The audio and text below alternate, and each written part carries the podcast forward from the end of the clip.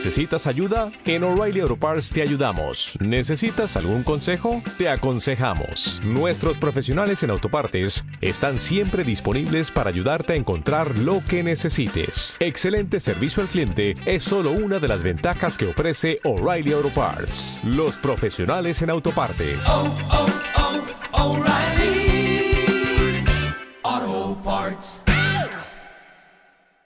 ¿Qué tal? Muy buenas noches. Acá estamos rondando la medianoche de este sábado, el anteúltimo sábado de 2019, en el simple arte de escuchar Round Midnight, tal como eh, lo dice nuestra cortina musical, en este festival itinerante de la novela negra, como naturalmente digo, y como no nos reservamos nada, hoy tenemos dos grandes dos eh, dos grandes libros, quiero decir. no, eh, dos grandes libros y dos grandes autores. Eh, vamos a empezar por Ariel Maceo. Ariel, ¿cómo te va? Buenas noches. ¿Cómo te va? Buenas noches. Gracias por la invitación. yo digo Maceo. Está bien. ¿A vos te dicen Maceo o Matseo? Y está un poco porteñizado, Maceo, pero debería ser Matseo. Tengo algunos que dicen Matseo también. Ah, bueno, me quedo tranquilo. Y Nico Ferraro, Nico, ¿cómo estás? Nuevamente. Sí, nuevamente, gracias nuevamente por esta invitación y bueno, un gusto estar con Ariel también. Y, y qué emoción, qué emoción porque eh, son, eh, tenemos dos grandes libros.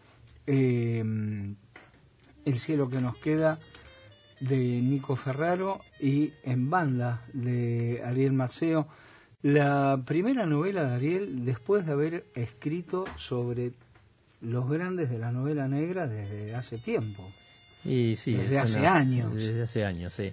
Hubo un periodo ahí que estaba más productivo, pero este, debe haber alrededor de 200 reseñas ahí de libros de Tranquilamente, tranquilamente. Eh, eh, yo mm, no nos conocíamos personalmente, te he seguido siempre y decía, uy, este tipo como sabe y demás. Eh, y qué increíble, porque es algo que compartimos con Nico, ¿no? Nico está prendido con los autos, no nos va a dar bolilla. No, no, ¿cómo está? hablemos nosotros. él, él ya está soñando en el Porsche. Él agarra y te pone la Chevrolet Apache en el, en el, en el libro, pero ¿viste? Después, este, pero ve, otras cosas. ve un Porsche. no, yo acá me vuelvo en el 23. Si pasa, me vuelvo en el 23. Así. eh, bueno, eh, así que este es un, un programa bastante especial eh, porque hablamos de dos libros editados por Revolver. Eh, dos ediciones que eh, tienen una gran novedad que eh, sorprende desde ya la ilustración que tienen las tapas, que es muy, muy linda. Nico, nos debemos una charla sobre las ilustraciones, desde Black Mask en adelante. Eh, así que en 2020 vas a volver a estar, o bien porque largas otro libro, o bien para hablar no, de eso. No, creo, lo, no suena más. Lo de las tapas. Lo de las tapas, ¿no? Bueno, eh, decía, eh, dos ediciones que nos sorprenden desde las ilustraciones que están muy bien logradas, eh, realmente me sorprendieron, porque rompe con, con la estructura que venía teniendo Editorial Revolver para, para la presentación de sus libros. Dos libros que son muy interesantes porque a mi entender no tenemos ni héroes ni antihéroes. Eh, tenemos personajes eh, que están eh, ni siquiera en el borde de la legalidad ni nada, están todos en, en, en una ilegalidad. Por un lado, el libro de Ferraro, que es este, El cielo que nos queda, que sí están absolutamente alejados, tienen eh, eh, una suerte de contenido ético algunos personajes, pero que están totalmente eh, alejados de, de, lo que podemos hablar de legalidad. En cambio, en el libro de Marceo, en banda, tenemos una sofocación constante ¿Por qué digo yo sofocación constante, Ariel? Después vos me, lo vas a confirmar o no. Porque en 19 días de eh, un momento clave de la Argentina en donde lo hemos vivido con una gran sofocación, eh, estoy hablando desde el 30 de noviembre al 18 de diciembre, que es donde se desarrolla la, la novela de Ariel en banda, editada por Revolver, insisto, Em, y, uno, eh, acaso porque yo recuerde ese momento, que era un momento de, terrible angustia de mi parte, eh, por distintos motivos, y, por la angustia que vivías en la calle, eh, y uno lo va reviviendo. Hay una cosa que también en el análisis, después vamos a entrar en el diálogo, hay una cosa que es este em, eh, esa, esa, sofocación que uno ha vivido eh, y que Ariel sí la da a entender. Eh, los dos hablan del mismo diario, hablan de Clarín. En cada uno, Nicolás habla de la Clarín Grilla y Ariel habla de los títulos y demás. Y uno revive esa parte de, ya de la historia, vamos a decir, de la historia reciente de la Argentina, pero no es pintado, o sea, no nos tira la historia encima. Lo dice de una forma lo suficientemente solapada como para que uno no se escape de la historia y la historia se vaya desgranando a través, sí, de estos personajes que son todos antihéroes. Va, no, ni siquiera son antihéroes porque no tenemos un héroe. Eh, mm, después, si te acordás, Ariel, si me hablas de la heroicidad eh, de quién, yo creo que la, heroicidad es de los anónimos, ¿no? Eh, pero no tenemos antihéroes, pero son todos personajes que están ahí sí en el borde de la ilegalidad, porque eh, son rumuflas, son... no, no, no, no son chorros así, ¡ah! ¡Qué chorro que soy! No son pesados. este, sino que em, son tipos que, eh, eh, qué sé yo, la viven de otra manera, ¿no? Eh, tendríamos que escuchar un poco de jazz, pero ya estoy tan enganchado con la charla que vamos a continuar un poquito más y después hacemos un, un, un, parate y escuchamos un poquito de jazz. Eh, arrancamos con, con Ariel, ¿te parece? Es que ya me hizo la seña así. Eh, ¿Quiénes son los héroes? es tu primera novela, Ariel. Sí. La maduraste desde que iniciaste el blog o, esto no es imposible. Tuviste que madurar a partir de 2001 este sí este texto surgió un poco poco tiempo después del 2001 la idea inicial la idea de de unos tipos digamos que están un poco ajenos a la realidad que se vivía en ese momento y que terminan planeando, terminan involucrados en un golpe imposible en ese momento porque hacer una salidera con un corralito dando vuelta era un poco difícil. Y a partir de ahí, digamos, este, qué sé yo, vos me decís en un momento... Vos lo presentás, este, yo me arribo ahora y, te reís en el momento porque agarrás y dices, ¿dónde estaba el pibe ese?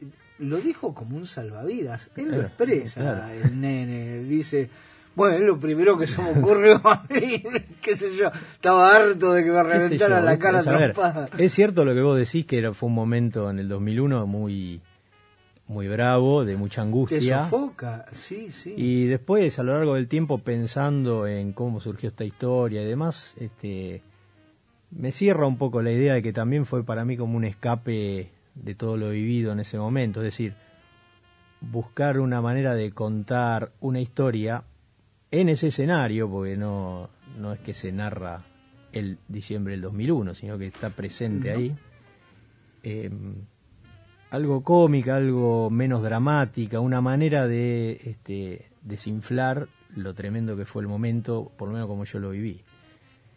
Después el proyecto quedó eh, medio trunco, lo fui retomando en algún momento, tuve un, un periodo en el que lo redondeamos mucho y terminó cerrando más o menos hace unos, qué sé yo, 3, 4 años.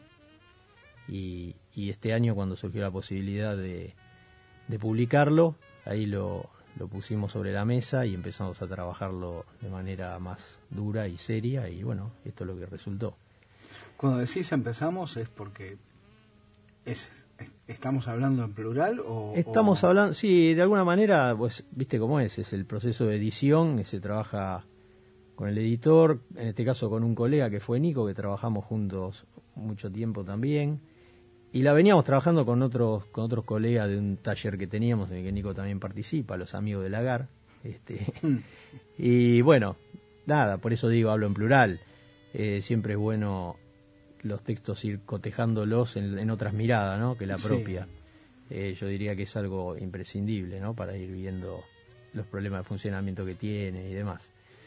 Así que esa fue un poco la génesis. Vos me decís qué héroes hay acá y no, tengo que coincidir con vos, no hay héroes, es decir, son una banda de, de gente que está desperdigada en ese momento con diferentes conflictos dando vueltas y que terminan confluyendo este cuando también eh, un poco está explotando la crisis, ¿no? Es que es un juego desde el título, cuando decimos en banda. ¿Qué- ¿Qué decimos? ¿Robo en banda o están, Están- en banda? Están en banda, Están o estábamos banda. todos en banda, o, O quedamos en banda. Quedamos en banda. Quedamos en banda. Múltiples lecturas, un Sí, título. sí, sí. Y lo bueno que a, a diferencia de Nico, que Nico nos traslada permanentemente a la Tierra Roja, eh, que vos eh, hablas de algo que está absolutamente cercano y de paisajes absolutamente urbanos, interurbanos, eh, como es el mercado central, que lo describís de una forma bastante interesante. Eh, yo pensaba en la actual vicegobernadora de, de la provincia de Buenos Aires y digo, lo voy a ir a buscar a Maceo. No, no, para. Todo, toda coincidencia, todo, toda parecido con la realidad es coincidencia. Es coincidencia, Sí, sí. nada más, No, no, nada más. nos No- metamos- no- no nos metamos en esa. como- nunca, nunca anduviste por el mercado central. Anduve por el mercado central, sí, claro que sí. Pero no haciendo cosas como esta, digamos, trabajando. En algún momento estuve Ah, recorriendo y sí. De este, Changarín. Sí, no changarín, pero anduve. Eh, recorrí algunos escenarios que están en la novela. Sí. Lindo, lindo, qué lindo, qué lindo poder describirlo así. Nico, ¿y, y tus antihéroes o tu falta de héroes? Hay uno que, eh, ¿cómo es? ¿Racer o Riser? Como, no sé, Razer para mí. Racer. Pero- Hablemos de Racer. Hablemos del viejo Racer. ¿Es el héroe de la novela? y es lo más parecido. Ajá. Es lo más parecido que, que hay. ¿Por qué? Porque es el único que tiene un arrebato moral, un arrebato Sí, ético. porque es como que la venganza Se la juega. un poquito por encima y como que no. O tiene las capacidades de, de ser un héroe también, básicamente. Igual no fue consciente, ya era algo que venía pensando de- después de Cruz, que estaba siempre esta cosa marcada de, bueno, estos son los buenos y estos son los malos. Y como que fue, dije, bueno, quiero empezar a borronear más esas líneas. Eh, porque si no, viste, bueno, es fácil, digo, me puedo- fácil ponerse la, la camiseta de un personaje y seguirlo. Y hay como una tensión que si bien está en juego, porque no querés que le pase nada, bueno, querés que los hagan mierda a los otros. Y, y en esta novela, porque bueno, fue algo que lo empecé a pensar después, porque esta novela ya la tenía terminada cuando salió Cruz. Eh, Ah, ¿ya la tenías terminada? Sí, la tenía terminada igual. Después, ahora, como dijo Ariel, cargamos la dinamita, empezamos a detonar todo. y a diferencia de lo que suele suceder con la mayoría de las novelas, que uno cuando las corrige le saca, le saca patadas cosas, a esta fue ponerle. Y, y en ese equilibrio, en eso que, que decíamos un poco, de, de borronear las líneas, empieza a aparecer este personaje que es Lucero, que es uno de los que está Sí. Es uno de los. La novela básicamente trata de una narcoavioneta que hay un tiroteo arriba y empiezan Así a es. tirar falopa por lo que sería el norte argentino, Sí. sin decir qué parte. Y entonces hay un bando que quiere recuperar la falopa, que son estos muchachos, que es un trabajo para ellos. Y hay otro que son unos pibes que la quieren vender porque no tienen un mango partido a la mitad. Y está este viejo que sin comerla ni beberla se la quiere sacar de encima y quiere ser como una especie de Suiza, pero Suiza es el mayor fabricante de armas también. Así que en ese caso eh, estaría bien hecho el, el juego.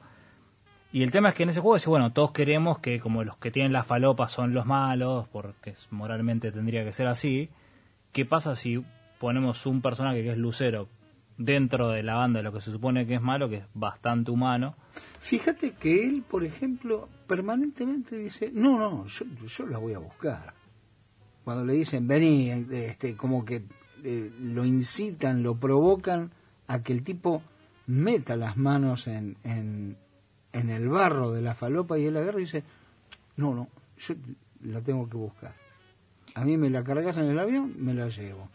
Y hay otro momento que no me acuerdo cuándo que él también agarra y se niega y dice, yo no tengo nada que ver con la droga. A mí me dijeron, cuando dice, a mí me, a mí me pidieron que la encuentre. Hmm. Nada más. Pero, no me meto, no, no, no agarro un paquete, no agarro nada, no tengo nada que ver con este mundo. Sí, a mí me pagan para llevarla, lo que dice él. Claro. Eh, sí, bueno, pero ahí lo interesante siempre, digo, los, vos hablas a principio de códigos y para mí lo que tiene la novela negra y todos estos personajes que tienen una forma ética de estar en el mundo. Entonces, de acuerdo a esos principios van a terminar actuando y este tipo es como, ok, yo manejo un avión, digo, alguien puede llevar la falopa de acá a allá, la van a mover igual, prefiero ser yo porque quiero volar. Claro. mi sueño es esto. y aparte me da guita. Entonces, bueno, me da guita, listo. Ahora, ¿qué pasa cuando decís, che, se perdió la falopa y para volver a tu casa, para volver a tu señora, tenés que hacer todo eso? Y es cuando entra en crisis, obviamente, todas sus posturas, que era bueno, no, estos son buenos, esto sí, esto no, esto sí. Y bueno, no vamos a arruinar la novela, pero digo, más al final, obviamente, esas escalas empiezan a, a, aumentar y se pone más difícil. Entonces, eso es como lo interesante. Bueno, nosotros haríamos esto, bueno, a ver, llevémoslo al extremo un poco, es lo que tiene la novela negra, y acá con Ariel hemos leído sus buenas cantidades y generalmente lo que hacen es poner un hombre frente a una situación que lo sobrepasa y, al final del día tienen que descubrir, bueno, qué tanto humano le queda y qué tanto va a ser para seguir siendo una persona que pueda seguir volviendo a su casa. Ahí vamos a hablar un poco de, de lo que es la novela negra hoy, pero eh, no sé si hablar de lo que es la novela negra hoy o seguir hablando de los libros, que es lo que realmente me interesa. Pero vamos a escuchar un poquito de jazz y después continuamos. Sigan sintonizando la M1110. Por supuesto. Nada de ni ninguna ni, ninguna pista de esquí, nada, ni de los Estados Unidos ni de Europa. La M1110. Eh, estamos hablando de, novela negra y el, el, mensaje ético que tiene que tener alguno de los personajes y seguimos discutiendo mientras escuchamos un poco de jazz. Em, hoy por hoy, en la novela negra, Ariel, vos que, vos que entendés. Él escribe, vos, vos entendés. eh, este, hoy por hoy en la novela negra, ¿es necesario todavía ese héroe, ese, ese mensaje ético? No sé, a mí mucho no me gusta la de mensajes, ¿viste? Este, creo que como todos los géneros, el género de la novela negra o el género negro, digamos, tiene su, tiene su marco, tiene sus pautas, tiene sus reglas, y porque si no, no sería género, digamos. No obstante, hoy por hoy todo está muy elástico y no sé si funciona igual que cuando se originó la novela negra o cuando no se originó, pero al poco tiempo cuando empezaron a aparecer los personajes, digamos, paradigmáticos que son los detectives, este Marlowe, el Archer y demás. Eh, hoy por hoy no es necesario por ahí tener un personaje así. No obstante, digamos, siempre está esto, digamos, tiene en ninguna de las dos novelas. No, acá no hay nada. No, acá de dura pena hay algún policía dando vuelta, pero totalmente. ¿Qué? Pero el otro lado. Claro, sí, siempre, siempre, sí, dando vuelta, pero totalmente anecdótico, digamos, ¿no? Ese, ese, ese que, que se come el café con leche. Ah, ese bueno, es el típico garronero que, Mami. que va, que va a comer de arriba, ¿no? sí, continuemos. Bueno, eso, digamos, hoy por hoy eh, los límites también del género se van haciendo más elásticos y comercialmente se le llama novela negra a prácticamente todo, digamos, ¿no? Eh, pues encontrás desde, desde novelas más parecidas a lo que es el hardboil tradicional, encontrás eh, eh, thrillers, eh, digamos, suspenso psicológico, hay un montón de cuestiones que, que de pronto están bajo esa etiqueta. Vos sabés, este, ustedes saben que eh, hablando con, con Chabrando para, para el, Festival Azabache, eh, y yo le decía que eh, este, últimamente a mí me da la sensación de que el concepto de novela negra es como eh, si tiraras agua y que el agua va buscando la endija y se va metiendo y la novela negra cumple la función del agua, se va acomodando y se va metiendo en, en cuanta endija hay y queda el concepto de novela negra. ¿Es así o es algo tirado de los pelos de mi parte?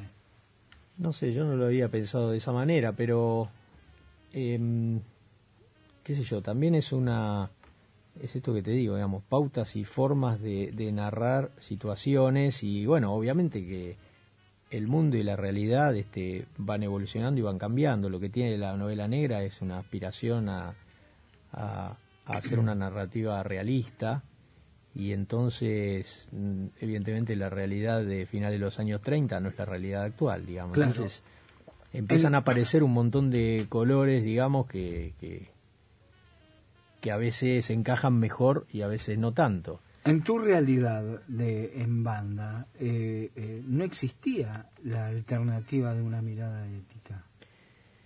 Y ahí, digamos, a ver, son toda gente que termina un poco fruto del azar y un poco de la circunstancia metidas en ese en esa problemática, en esos conflictos que se dan en esos días, pero ninguno son este delincuentes profesionales, digamos, Ninguno, salvo por ahí, viste, puede decir la gente del mercado central, alguno por ahí, pero o el ñato, pero mm, Claro, el ñato. pero los otros este, ven una posibilidad en una situación en la que están eh, sobrepasados como estaban todos, como era el momento, y dicen, bueno, me mando por acá y me salvo, y me voy a España, qué sé yo. Claro, claro.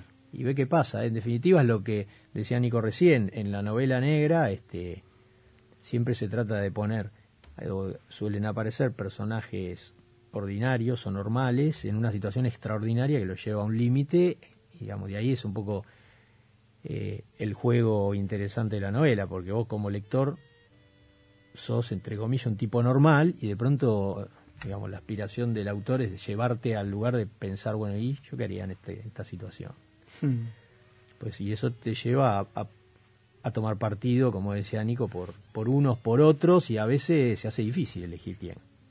De pronto vos decís, che, estoy siguiendo a este tipo que es que es de los malos, digamos, y de pronto, viste, es el tipo que, que al que yo me pongo la camiseta de él en el- a lo largo de la narración.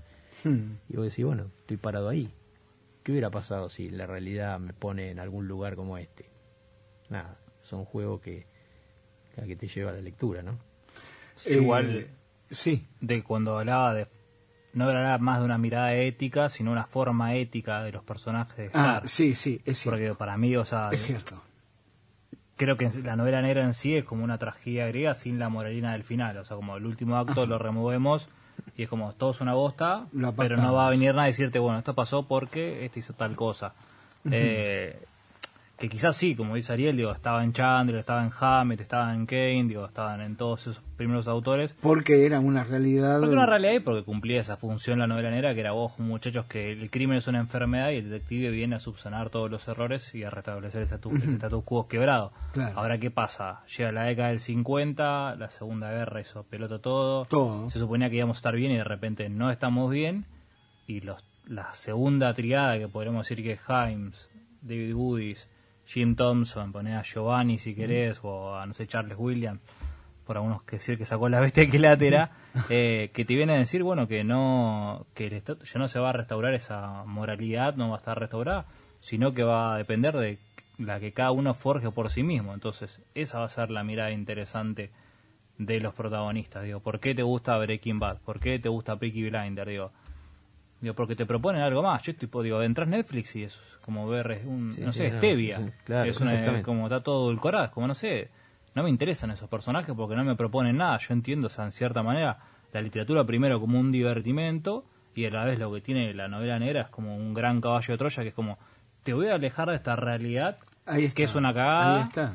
Ahí Dice, está. Pero al mismo está. tiempo te estoy dando las herramientas para cuando vuelvas la entiendas de otro lugar. claro. Mismo como un entrenamiento de la empatía, o sea, vos lees y te estás ahorrando un montón de cosas, porque la gente que lee generalmente puede ayudarte puede comprender, y porque se la pasa en la vida de mil personas diferentes, entonces cuando salís afuera podés llegar a entender a las otras. Digo, no, no te digo que leas mi novela y digas, "Oh, puta, Uy, o sea, cuánto aprendí con voy a, esto". voy a abrazar al dealer de la esquina, ¿no? ¿Entendés? Pero digo, qué sé yo, si tuviste un quilombo con alguien, pues che, bueno, ey, me pongo en los zapatos de esa persona. Entonces digo, la novela negra te propone un poco eso, llevado a los extremos, ¿no? Es como, bueno, soy un escritor que no me publican, entonces estoy triste y escribo esto porque la chica con la que salí de Tinder resultó que, no sé, es agorafóbica y le gusta, no sé, de Smith. Y vos decís, puta, o sea, no quiero leer eso. Dame algo con tiro, dame algo con trama, dame algo que, Claro. que me ayude a, Sí, a sí. evadirme y que a la vez me dé una Claro, herramienta para volver. Digo, para poder pensar, digo, porque para, para mí eh, la palabra me divirtió, te dice en la novela, ¿viste? Como si fuera un insulto. Anda la concha. Digo, o sea, está buenísimo que algo te divierta. Digo, ¿qué más. ¿qué más querés? No, no, pero Sí, en serio, sí, ¿qué lógico. más Para querés, mí ese es un tema central, digamos, o sea, es una aspiración que, que toda narrativa debería tener. En definitiva, eh, nadie tendría que perder tiempo leyendo algo que lo aburre. No, claro. Vos, obviamente, de una manera, vos- no todo tiene que ser tiro, no todo- porque a vos a lo mejor te puede deleitar o te puede divertir, entre comillas, disfrutar de un estilo, pero, pero te tiene que tener sustancia, ¿viste? Si no, eh, leer algo solamente por algo que, te, que, digamos, te provoque tedio, solamente porque es lo que hay que leer o porque No, la no, academia, para mí es este. No. No, para mí, digamos, la máxima aspiración es esa, digamos, de entretener también. Y, ¿no? y- y propiamente también, Ariel, en, eh, este, en algunos autores de, de- de- supuestamente de, de policial o de novela negra que eh, no podés detenerte mucho. No, claro. No podés. Eh, yo creo que eh, hay que confiar en las primeras 20 páginas. Eh, Sí, a veces un poco más, pero- Con las 20 no te enganchaste. si, si no encontrás un elemento, qué sé yo, de entrada, encontrás al, al pibe al que le están rajando la cara a trompadas y, un tipo que le dice o me trae la guita o te sigo cagando trompadas. Este, en, en el caso de, eh, de En Banda. En el, en el caso de, eh, de la novela de Nico, eh, los tipos que arrancan, Arrancan la novela se están reventando a tiro arriba de una avioneta aparte, y que se abre la puerta y que empieza a volar merca por todos lados. Este bueno querés saber qué pasa qué, Claro, claro. a dónde cae a dónde caen esos paquetes de, de droga. Pues ahí agarrás y ya ahí estás diciendo acá va a pasar algo. Acá sí, va a pasar algo este, en, el, en el pibe que agarra y, y como salvación agarra y dice che no mira no tengo guita pero, Pero mi primo pero mi primo que- tengo esto y vos agarrás y querés saber qué pasa con el primo qué pasa con los tipos que lo fajan qué pasa con el nene porque te da ternura. Y bueno, Eh, claro, es el tipo que está ahí, termi- ganso, eh, lo, lo lanza, lo ganso. lanza todo él y está en el medio de... eh, sí, y, y- a partir que- de ahí se van encadenando y, y no es que vos perdés el hilo. Eh, em, lo, lo, lo, lo que perdés es el sentido del tiempo, leyendo tanto el libro de Nico como tu libro. Eh, este, eh, eh, creo que por ahí va la cosa. Eh, eh, no es un entretenimiento, es me engancho con esto. Sí, sí, me engancho este, con esto. Bueno, es lindo que digas eso porque es lo que uno aspira, digamos, ¿no? Sí, sí, no, no, por supuesto. Ahora, yo digo, eh, em, hay una cosa eh, muy distinta en, en la estructura de tu libro, Ariel, a la estructura que yo veo en el libro de Nico, eh, y que tiene que ver en la redacción. Eh, tu redacción no sé si, si honestamente, eh, será que leí uno atrás del otro. sí. Pero hay una redacción ciudadana en tu libro. Y en el libro de Nico hay no solamente una redacción que te lleva al, hacia, hacia esos parajes, sino que hay como un, eh, una elaboración en, la, en, en las frases. Y yo al principio me detenía e iba marcando cada una de las frases. Y después dije, ah, no, hay como una continuidad, hay como una competencia para ver quién dice la frase más ocurrente, más, eh, más conmovedora. Eh, hacia dónde fuiste con eso? No tengo ni idea hacia dónde fui, no. Yo escribo, viste, y, eh, va va viendo para qué lado va no no o sea no creo que tiene que ver un poco con el ambiente y con algo que trae con con, algo de no repetirse también. Es la primera novela que hago en tercera persona con lo cual hmm. eh, es difícil al, mismo tiempo de que te da un montón de ventajas de ángulos de vista y todo eso de tensión. Pero a la vez extraño la primera persona porque me da un, otro montón de herramientas o acá es como tengo que pensar cinco tipos que tienen que tener cinco backgrounds, cinco Eh, modos de hablar, de relacionarse. Y, y después, no sé, también es, es un...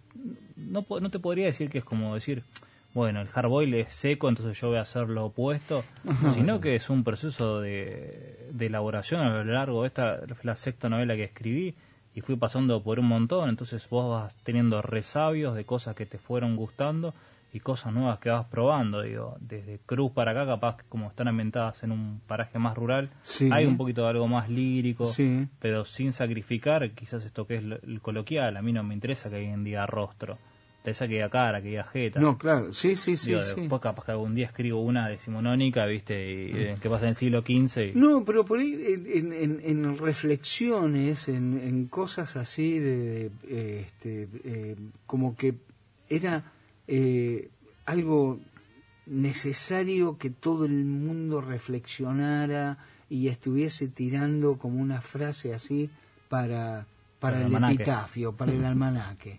Sí. nada, eso no sé, yo no sé, o sea, tengo un vicio con eso y por suerte tengo a Ariel que me, que me va sacando la mitad. Ah, ah, eh, ah, ah por eso lo miraste. por eso lo miraste. Eh, sí, a veces la, la, frase bonita, la frase linda, ¿viste? que parece que que la pusiste para, che, mira, mira mamá qué bien que escribo.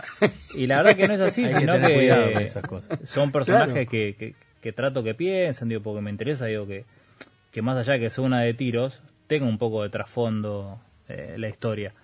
Eh, a veces me paso de rosca y se ponen a meditar, viste, por porque la vida, viste, dicen, no, anda la concha de tu madre. Todavía no están tan borrachos para que digan eso, viste. Claro. Eh, pero sí me interesa como que vayan reflexionando. A veces sí pasa que, hay frases, pero hay, como todo, tenés que tener un control. Y cuando no lo tengo, por suerte estaría y me dice, che, bueno, acá se acumularon cuatro... Esto es un Ferrari.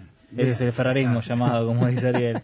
Entonces, las tenemos bajo control, ¿viste? Como, como un medicamento, uno cada ocho páginas. Para mí, digamos, este, los que están funcionan, digamos. O sea, eh, a mí me gustan también porque eh, siempre están al servicio de la historia. Digamos, en el caso de Nico no se dicen gratuitamente, porque encontrás un montón de novelas que parecen manuales de autoayuda, digamos, ¿no?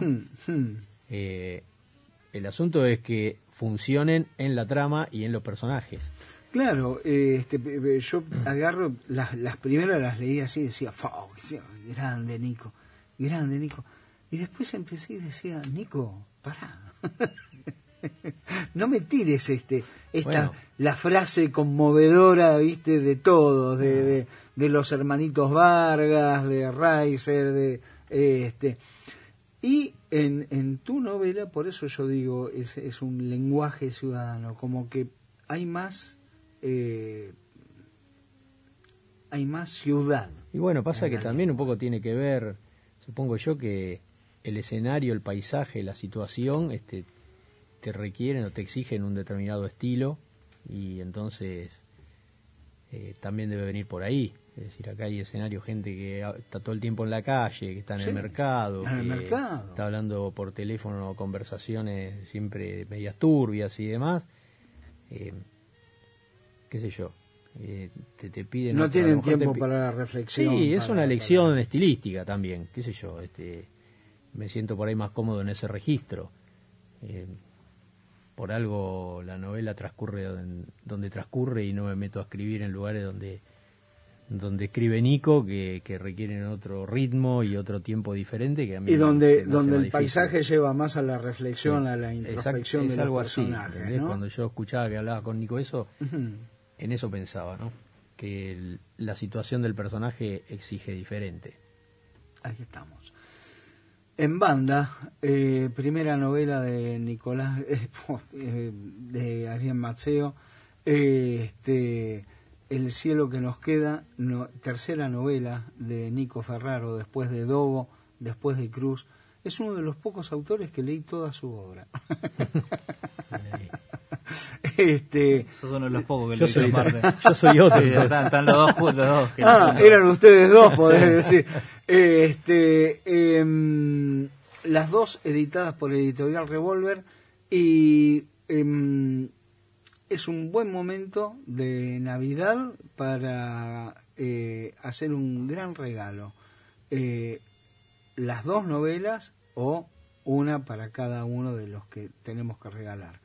Eh, Ariel, muchísimas gracias. Nico, querido, Gracias muchas a vos. gracias a vos, como gracias a siempre. vos, un gusto. Y Ariel. Dale más potencia a tu primavera con The Home Depot. Obtén una potencia similar a la de la gasolina para podar, recortar y soplar con el sistema OnePlus de 18 voltios de Ryobi desde solo 89 dólares. Potencia para podar un tercio de un acre con una carga.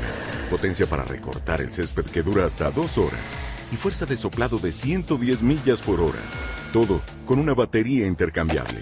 Llévate el sistema inalámbrico OnePlus de 18 voltios de Ryobi. Solo en The Home Depot. Haces más. Logras más.